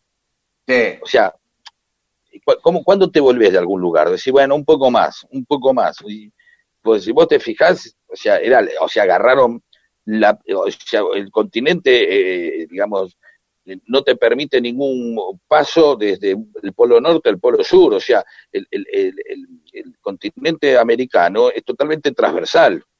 Sí, el otro lado tenían más o menos el Océano Índico, bueno, van por el Mediterráneo, entre África y Kosovo, pasaban por... Eh, Seguramente suponían que no era así, tan... No sé, me fui a la mierda, perdón, pero no, no, pero... esto. Pues mira que va a decir, che, la puta que lo parió, mira dónde ya apareció un estrecho, en el culo del mundo, ¿entendés? Claro, en el lugar más lejano. Claro, y bueno, ahora pegamos la vuelta, sí, pero no sé lo que nos costó ir hasta allá abajo, nos cagamos de frío. Bueno, seguí entonces, perdón, pero venían con Magallanes, pasaron por San Julián y, Eh. fueron hasta el estrecho de Magallanes. Ahí, ahí dijeron, ah, al fin, ¿no? Como, es como encontrar la esquina. Eh, Lo que pasa también es que el viaje era muy complicado porque no tenían cartas de navegación de esa parte del mundo, ¿viste?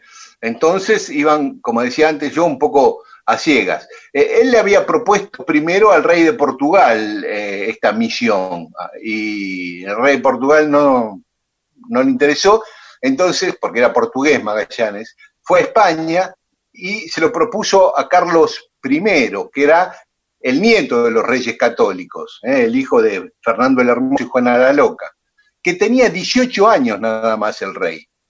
18 años, un, pi- un pibe, y le dijo, sí, me interesa. Y Sí, firmaron ahí. cosa de adolescente. dale, Claro. yo, dale para Hippie, no hippie, sé. dale. Re hippie, el pibe ahí. Estaba Claro. con, un, con un coso real, con un paso real, y dice, sí, recopado, dale, totalmente, andá y contame, y después voy. Y así se mandaron, dijeron, bueno, Y ¿quién ahí- no bancó esto? Y un fumado, ¿quién, un pendejo, ¿quién puede mandarse? Le puso toda la tarasca para que ¿Vos te das hicieran. cuenta que, eh, la, la primera vuelta al mundo se termina em, eh, eh, dándose porque lo dijo un pibe de 18 años? Y es Claro. maravilloso. ¿O no? Claro, Sí, Claro. sí, Es hermoso. sí. claro. Gracias. Hoy Es una mañana eh, distinta. Porque, no, bueno, pero está bien, pero es el tipo, ese fue el que, o sea, ya uno se le negó. Estas son las hermosas historias. Dice, che, viste que los Beatles fueron a, a tal, a Deca, o no me acuerdo a qué grabador, Decca, y dijeron que no. Claro, y después fueron a la otra y dijeron que sí, este es lo mismo. ¿No? Fueron a Claro. ver, ver el coso de Portugal y después dicen, che, ¿te acordás que vos le dijiste a uno que no, que no vaya? Sí, bueno, fue a el pibe, ¿viste? El de España, de 18 años, Sí. y le dijo que sí, y pegaron la vuelta al mundo, Jodeme. claro. ¿no? Tal cual. Es como esos clubes que, que le dicen que no, ¿viste? San Lorenzo le dijo que no a Bochini, Boca le dijo que no a Pasarela, y después Ri- River no le quiso pagar el tratamiento a Messi. River a Messi, claro. Ahí está, toma. Sobala, sí. Eh, bueno, la cuestión que es, cruzan el Atlántico, llegan a Río, a lo que hoy es Río de Janeiro, en, en diciembre, tres meses después, llegan a Río de Janeiro. Siguen, llegan al Río de la Plata, se meten por el Río de la Plata y dicen, por fin encontramos el paso. Se creían Y que era el Río de la Plata. Subieron, anduvieron 15 días por adentro, o sea, Río de la Plata, Paraná, en un momento se dijeron, no, estamos subiendo mucho, ah, esto no nos lleva a ningún lado. Así Esto que es un río. volví- claro, cuando ya, no sé, estarían por Santa Fe, para a ver por Corriente, por Eh, dónde. ya, y cuando vieron a, a Baglietto y a Pachu Peña y Lito Nevia, "Eh, por acá, dijo, y se fueron para el otro lado. Y pegaron la vuelta, volvieron a salir al Atlántico. Bueno, ahí también, que había dicho, no, chicos, no, no, y, este, No es por acá. claro. Es increíble, perdón, es increíble Rosario la cantidad de artistas que da. Es tremendo. Ustedes decían, Pablo Granado, eh, Olmedo, Fontana Rosa, Los Gatos, eh, Sí, sí. no, no paran, Rubio, este, toneladas de gente, es tremendo, hay que alambrar. Pero Libertad Lamar, que también era de Rosario. También, Bueno, pero, sí, creo que sí. increíble. Sí, Sí, digamos. Sí, sí, tremendo. Bueno, de Rosario entonces volvemos al Río de la Plata, Río de la Plata, nuevamente Atlántico, llegan el 31 de marzo al puerto San Julián, como habíamos contado el año pasado, ahí pasan el invierno, las provisiones se agotaban, la gente tenía frío, Magallanes decidió No había un buen reducir- clima, digamos. No, hizo un ajuste Magallanes, redujo las raciones de comida y se pudrió todo. Insurrección y le piden que volvamos a España. Dominó la insurrección Magallanes, ejecutó a dos ahí, a otros dos los dejó en tierra Uh, y siguieron viaje. Perdonó a más de 40 tipos porque los necesitaba para seguir. Claro, es así. Entre ellos a Sebastián Elcano, que también quería volverse y, y estaba entre Ajá. los insurrectos. Mira vos. Y después resultó que, que fue el que descubrió, el que pegó que la vuelta, al mundo, y se quedó con el honor y las avenidas. Claro, que Exactamente. continuó. El que continuó, claro. Bueno, cuando llegaron, siguieron viaje y enseguida ahí en la desembocadura del río Santa Cruz, que está más o menos, si uno mira tierra adentro, a la altura de Comandante Piedrabuena, en la provincia de Santa Cruz, pierden una nave, ¿eh? Se rompe contra las rocas de la desembocadura del río Santa Cruz y se quedan sin una nave. Cuando llegan a, están por llegar al estrecho, otro barco, sin sublevarse, nada, disimulado, el que iba último, agarra, pega la vuelta y se vuelven para España. Sin decir nada. Sin decir nada, de Cayetanos pegan la vuelta y, y Claro, regresan. que ahora vamos, dijeron. Eh, no, mirá, estamos, nos vamos Ustedes- que ya lo alcanzamos. ahora vamos, tranqui, dame, dame diez minutos más. Sí. Perdón, hace tres horas y media que estamos hablando más o menos, ¿no? Entonces paremos, Si paremos acá, momento, que estamos por cruzar el estrecho. ¿eh? sí que es un buen momento y- para parar. Para, y escuchar un tema marítimo como Pleamar de Águilas de Invisible. Ahí va. ¿Qué es lo que escuchaban en los barcos cuando venían bajando? Claro. que un Dios me dejó.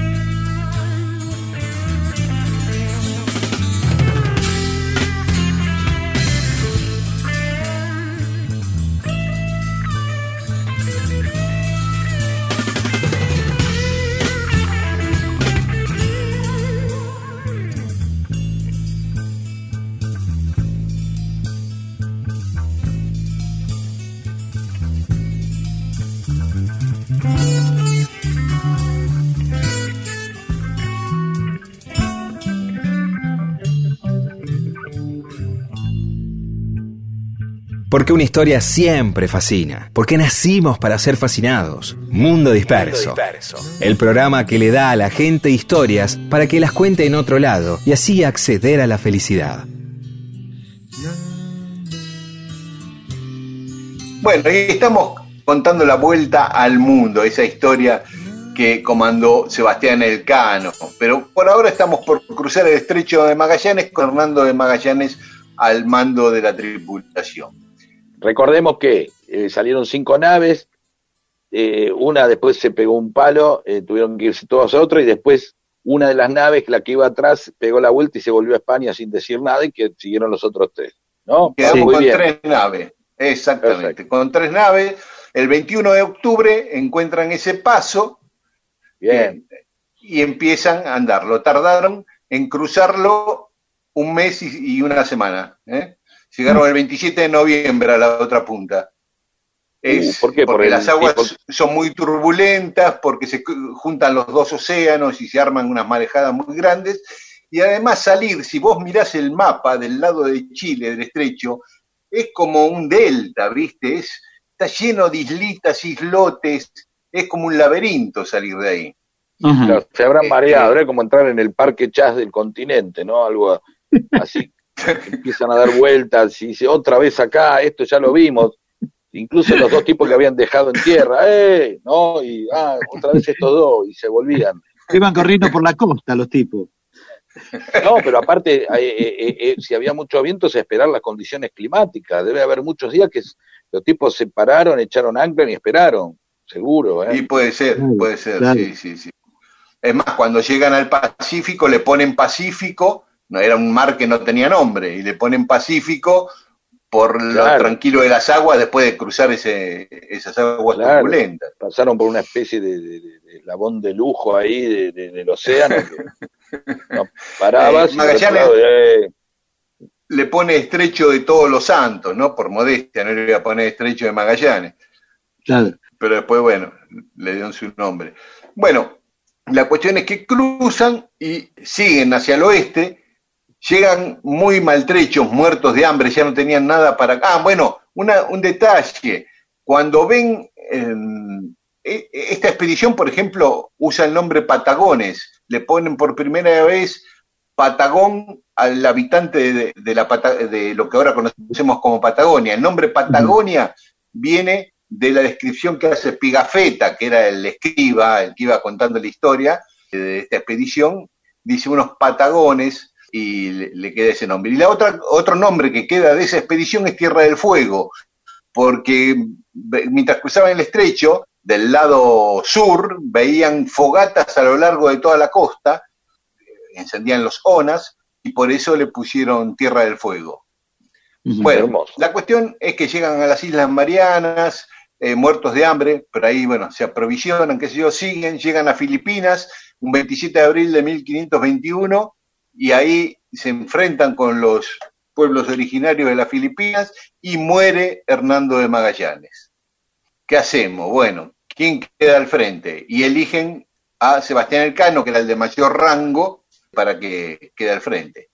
Sigue el, el Cano, llega a las Molucas, que es del- la- las islas de las especies, como les llamaban, de las especias, y, y cumplieron el objetivo. Ahora había que volver a España, pero por el...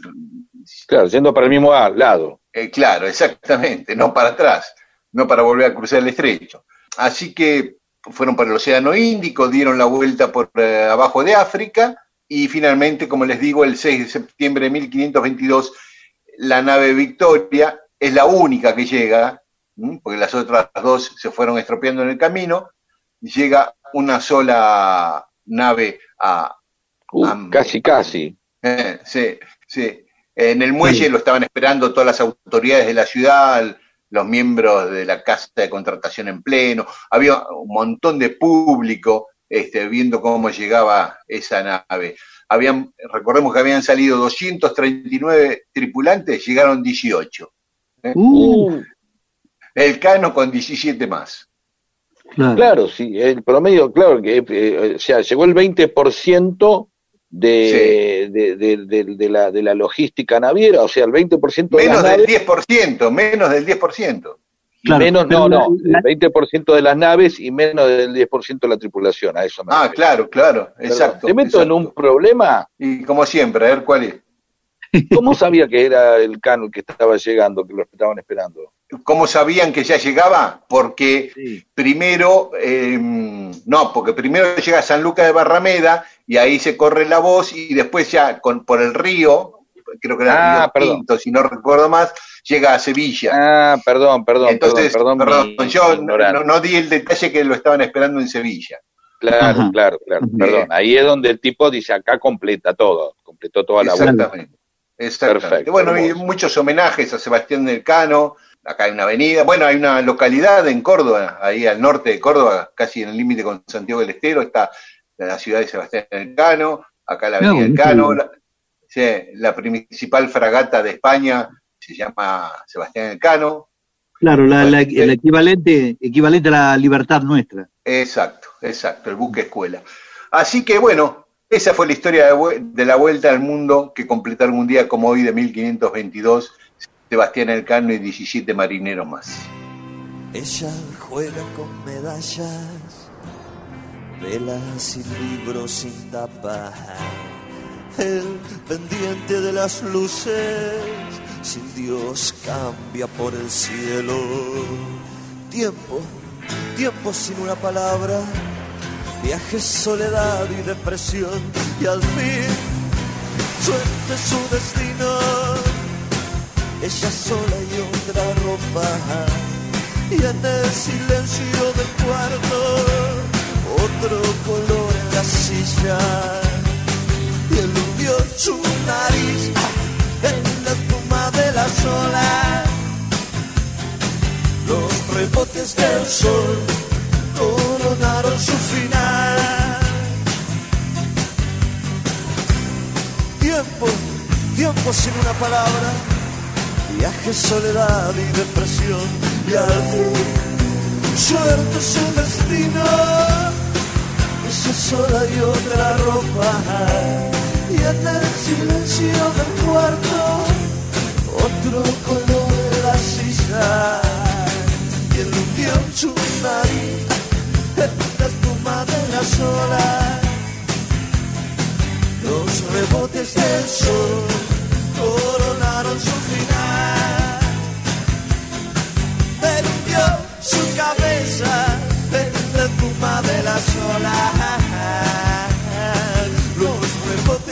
sol coronaron su final.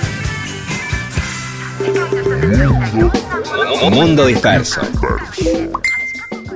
Qué triste el momento en el que en una reunión todos están mirando sus celulares. Usted tiene la oportunidad de evitarlo. ¿Cómo? ¿Cómo? Contando una buena historia. Mundo, disperso, Para que contar historias y entretener sea cosa de humanos.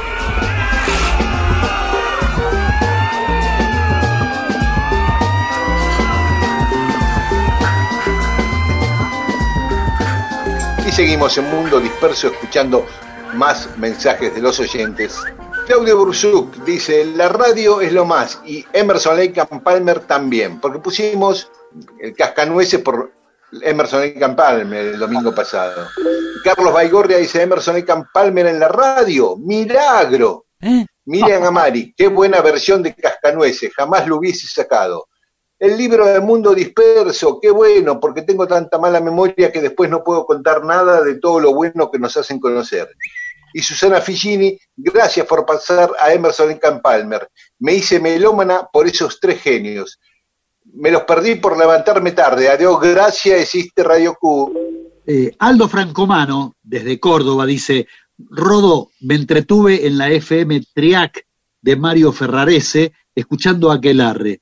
Un grande Ferrarese, deberían entrevistarlo algún día. Bueno, en este, en este momento de la manera que estamos haciendo el programa, por teléfono y demás, este, se complica un poco, pero en cuanto pasemos este, esta etapa de pandemia y eso, lo tendremos en cuenta.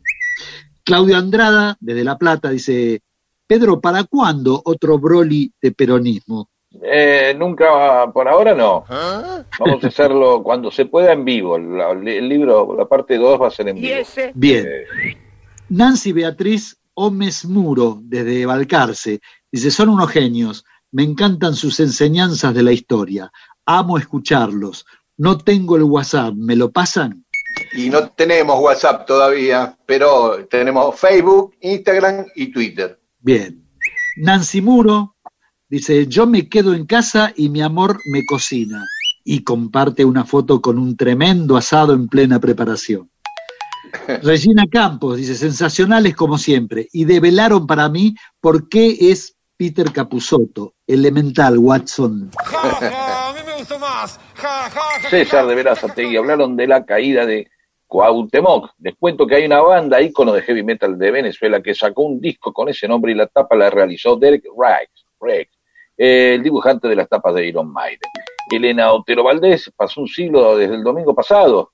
Claro, porque le pasa mucho Gustavo Gonzo González dice, esto es un hippie. Se escribe hippie. Plantas sospechosas, dice, a partir de una foto, creemos que es por eso que subieron este, al, al Facebook, a Jorge Alcaide, son como el segundo gol de Maradona en los ingleses de la radiofonía argentina. No.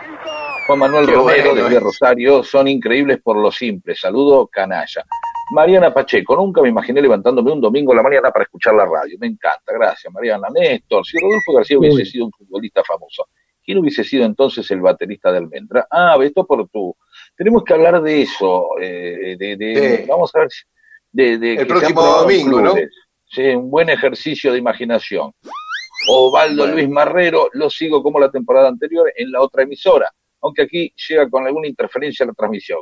A Rodolfo lo escucho como adentro del bombo tocando Hermano Perro y a Pedro como abajo del tinglado del Plus Sarmiento de Lanús con media botella de whisky casi terminada. Pero no me los pierdo feliz, hacen feliz domingo al mundo. Claro, en realidad no es tanto también por las interferencias, sino que cada uno de nosotros está hablando desde sus casas, ¿sí? Dada la, la, la pandemia, entonces también hay algunos problemas que no son de la emisión de la radio, sino que son de nuestra propia emisión. Eh, ¿sí? más o menos. Quería Sí, aclarar es una combinación, porque en la zona sur del Gran Buenos Aires hay algunos problemas de interferencia. Bueno, pero de eso, Campana, Jiménez eh, y Alejo y Rosario y González este, se van a ocupar, ¿no? ¿Sí? Claro. Jorge Harmeyer, me gustaría mandarles este libro que me publicaron hace un mes. ¿Se puede? Sí, se puede de todo. Y ahí la foto del libro que escribió Jorge es entrevista a la música argentina. Y tiene entrevistas a muchísimos músicos, a las taradas, a Palo Pandolfo, Irupeta Regorros, eh, Ga- Garacoche de Canturbe, Mariana Baraje, Paula Mafía, eh, qué sé yo, Adrián Pauletti, Isabel de Sebastián, a Coleman de Fricción, Diego Frenkel, bueno, ahí está, eh, el libro Entrevista a la música argentina de Jorge Hartmeyer.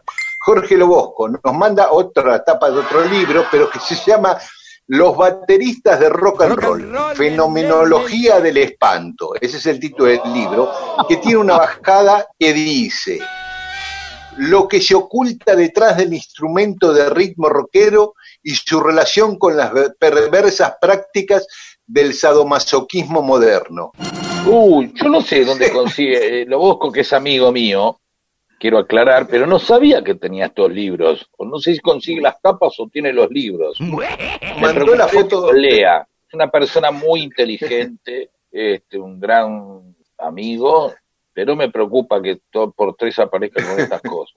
Mandó Sí, la ¿qué tapa más? del libro, que es muy antigua. Dice, tal vez Rodolfo García pueda explicar algo sobre lo que ocul- se oculta detrás del instrumento y bueno, las prácticas sadomasoquistas, modernas, qué sé yo. No creo, eh, Rodo, te pueda explicar eso, Jorge. No, no, no. cono- Conozco las teorías de algún pastor que se ha- alguien ha subido a Facebook, a las redes y eso, donde hablan de, de que poco menos, un baterista es poco menos que un enviado del diablo, ¿no? Vete de aquí, diablo perverso. Me divirtió, me divirtió mucho eso. Pero es- esto, esto que están mencionando no lo conozco. Lito Bacaicoa dice, el domingo pasado que se recordaba al detenido desaparecido, escuché el mensaje de Enrique Secafien, muy buen jugador del ascenso. Su tío, amigo de la adolescencia y de militancia, comparte como tantos ese recuerdo en lo más alto. Qué lindo que el programa radial que uno elige le traiga recuerdos de vidas que uno volvería a elegir. ¡Puta! ¡Que vale la pena estar vivo! Girar juntos en este mundo disperso trae estas y muchas cosas más. Gracias, gracias a vos, Lito, lindo mensaje, ¿eh? y también para que se cafien. Y tengo a Melancólico Caballero, dice, recién escuché la anécdota de Chávez dando cosas, sí, había contado Pedro que una vez este, ahí en el edificio de Canal 7 daba cosas a los pibes que visitaban, viajes a, a Venezuela. Y nos cuenta, eh, melancólico, nos cuenta que en 2008 fue a tocar con su hijo a la FM La Azotea de Mar del Plata. Y estaba hablando con el encargado de la radio sobre la cumbre de las Américas y que se había hecho en 2005 y esas movilizaciones contra el ALCA que hubo en Mar del Plata. Alca, al carajo. Y el muchacho le contó que lo que más le impresionó fue Chávez, y le dijo, nos recibió en persona, escuchó todo lo que estábamos haciendo con la radio y nos dice, bueno, ¿y qué necesitan para la radio? A lo que le respondimos como algo, con, algo inalcanzable, y una antena parabólica. De inmediato Chávez llamó a un colaborador y le dijo, vamos a mandar o a comprar una antena para estos compañeros. Y el encargado señala a mis espaldas, me dice, ahí tenés la parabólica, donación del gobierno bolivariano. Efectivamente, una antena como de cuatro metros de diámetro enorme estaba a mis espaldas. Impresionantes. Goodbye al neoliberalismo. Eh, otra más de Chávez. No, no, no, nunca había, nunca había escuchado hablar de eso. Daniel Hernández, el domingo pasado cuenta que mientras estábamos con el programa, y vio pasar por Crovara y el Camino Cintura el cortejo fúnebre del padre Bachi. Esto algún día será una gran historia. No se imaginan cuánto dolor en las villas que él cuidó y por las cuales dio la vida. Sí, el padre Bachi. Yo no lo conocí, pero todos daban referencias magníficas de él. Muy bien, y después tenemos Rigoberto Manfredini, eh, Rubén María desde la paternal. Roby Pesino, que si no lo saludamos nos hace un piquete en el Zoom. Así que un abrazo grande para Roby Pesino. Juicio sumarísimo, ¿Eh? nos hace. Sí. Un abrazo, Roby, querido. Luciano desde la República Autónoma de Castelar Sur, Sandra de América, Zafardín Nardius dice que es el mejor programa de estos tiempos, Tati Fildor Pérez dice, soy un cordobés en Catriel, Río Negro. Ah, y también soy negro como el río. Victoria Clasif, Adrián Emanuel, Ale Weintraub, Carlino Penetti desde General Pacheco, Daniel Vázquez desde el Bolsón, eh, Fermut, Germán Cufré, Gustavo Hernández, Laura Reutenburg, Leonida Girardín, María Mercado, Mariana González, Omar Moreno, Patricia Goicochea, Fernando del Sur, Ibero Pagani, fuimos los que también elegimos hoy para mandarles un gran abrazo. Saludos a todos entonces y todas. See the stone set in your eyes, see the thorn twist in your side.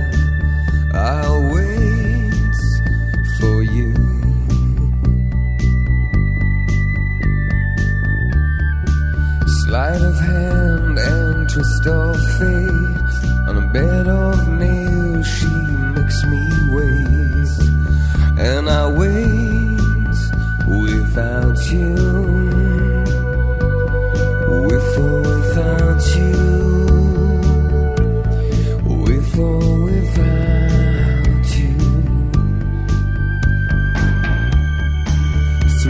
storm, we reach the shore. You gave it all,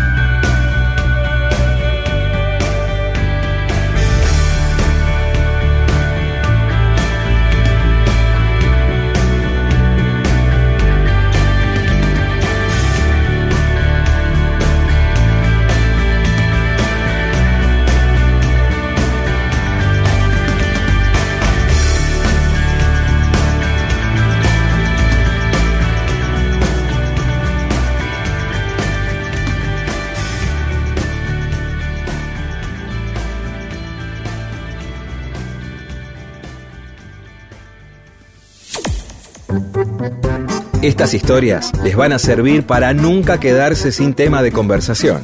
Mundo Disperso. Un montón de historias para que usted cuente y se luzca.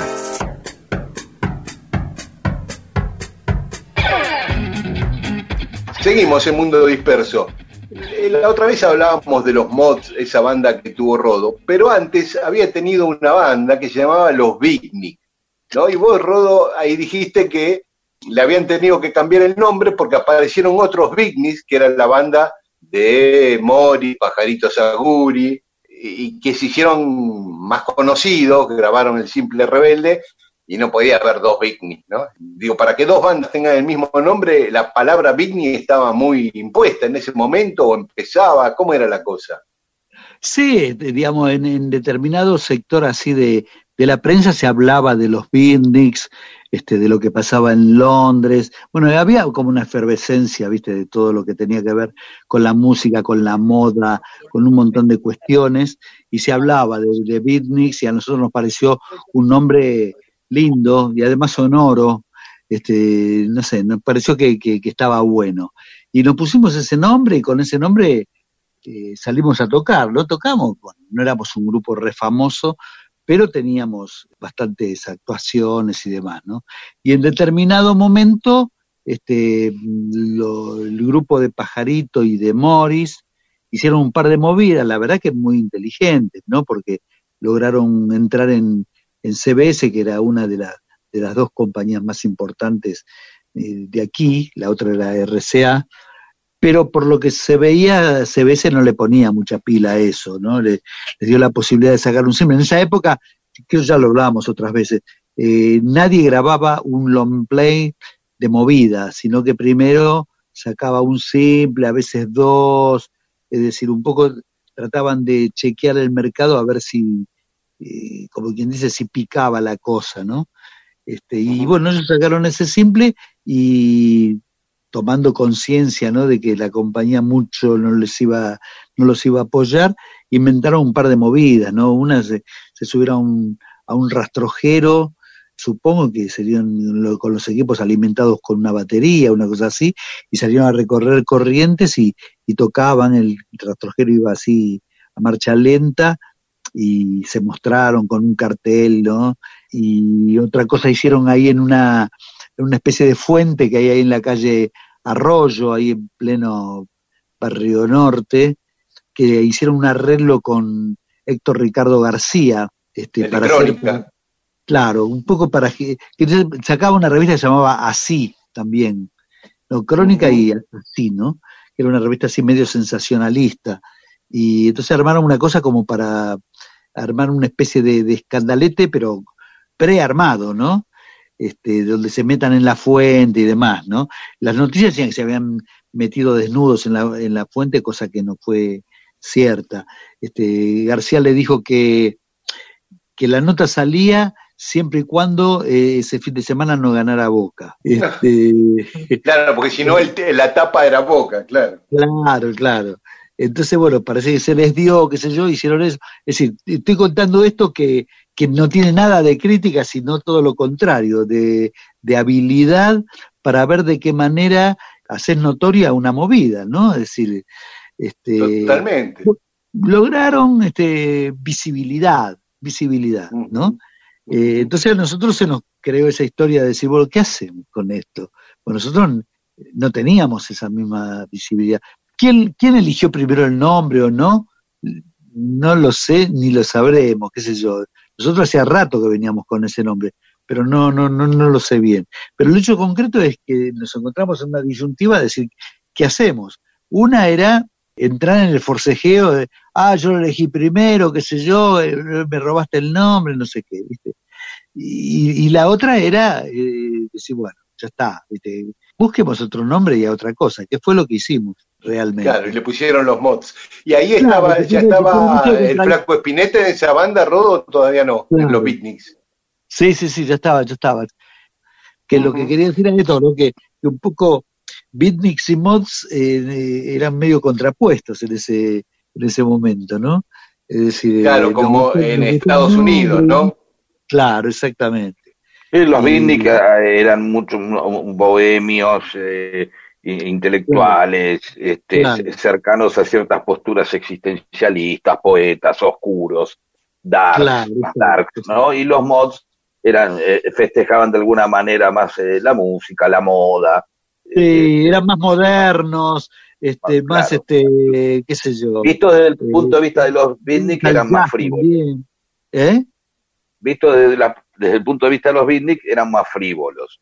¿sí? Exacto, sí, exacto. Así es. y yo lo que encontré es que, que el término Bitney fue inventado por un periodista de San Francisco, pero burlándose de la generación beat, ¿no? De Jack Kerouac, de, de Ginsberg, este, como burlándose, y, porque decía que era antinorteamericano como el satélite Sputnik que habían acaban de lanzar los rusos al espacio. Entonces mezcló beat con la terminación de la Sputnik y le, puso sí. con una forma peyorativa, pero después fue adoptada por los propios eh, la, propio beat, la propia generación beat lo adoptó como acá las gallinas, los bosteros que empezaron siendo apodos peyorativos y hoy los hinchas se llaman a sí mismos gallinas y bosteros. Bueno, ahí también. Claro, claro, y después un poco se, se, se diluyó, la, la, movida se diluyó eh, con la llegada del hipismo, ¿no? Un poco, digamos, si tenemos que pensar en alguien así que podamos identificar con los beatniks, fueron el James Dean, eh, el, Marlon Brando de la primera época. Este, allá eh, en Inglaterra eso también lo representaron los Who muy bien, ¿no? Exacto. Este, bueno, eso nomás. Quería recordar eh, aquella banda de los Big que, que, se superpusieron los nombres con la banda de, de Pajaritos Aguri y, y Morris. Beatniks, Mod, también hippies, eh, chetos, pardos, rockeros, punks, siempre, siempre hay, hay una manera de, disfrazarse de algo, ¿no? Siempre tenemos que vivir como en tribus. Y entonces una de esas tribus fueron los mods a la que pertenecían The Who. Vamos a escuchar algo de The Who en Cuadrogenia que habla de ese enfrentamiento.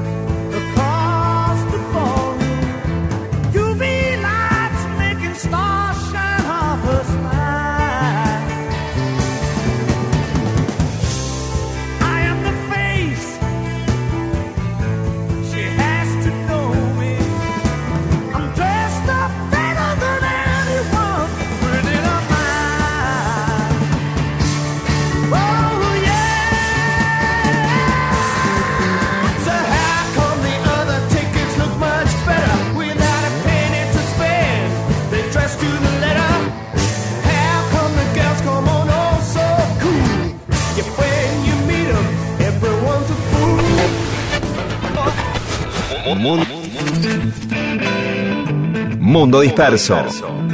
Mundo disperso. Historias de la vida y todo lo demás.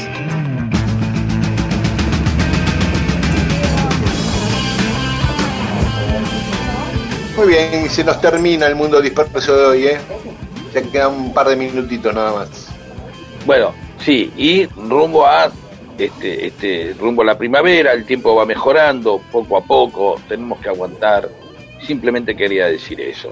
Hoy es domingo, tratemos de bancar todos los que, digamos, todos aquellos que puedan quedarse, ¿no? Porque tienen un balcón, porque tienen un patio, háganlo, ¿sí? ya que no podemos salir todos al mismo tiempo, la estamos pasando mal los eh, hospitales, los sanatorios, no, no, no confiemos en que porque hay lugar todavía podemos enfermarnos, ¿sí? Cada vez que nosotros, este, cada uno de nosotros que no se enferma en este momento, que no se contagia, es una mano que le estamos dando este, a los médicos, a los enfermeros, a los ambulancieros, ¿sí? Tratemos, por favor... Al resto de los ciudadanos, ¿no? A todos, a todos, este, porque lo que está pasando es que cada uno de ustedes, los oyentes, y estoy seguro muchos, ya este, estamos conociendo gente, ¿sí? Que le ha pasado un amigo, un familiar. No pasemos gratuitamente por eso, no esperemos a que haga, que pase algo eh, duro. Somos más que un montón de números, ¿sí? A veces uno dice, bueno, 200 muertos, eh, eh, 10.000, entonces viene alguien y puede decir, bueno, la gente se muere de otra cosa, qué sé yo.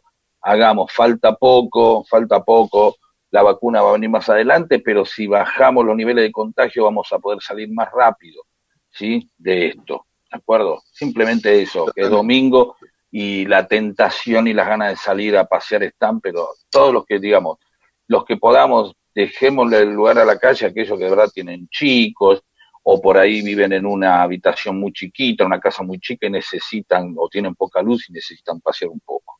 Perdón, ¿eh? Este, Tal cual. No, no, está, está muy bien lo que dijiste porque... El, el, el Juan Domingo de hoy. No, no, hay que remarcarlo. Y para terminar un poquito arriba, le volvemos a mandar saludos a Daniel Arauz, que está cumpliendo años hoy. Eso, eso, que me estaba por contar una anécdota, pero lo voy a contar el domingo que viene porque hay un detalle ahí que se me escapó.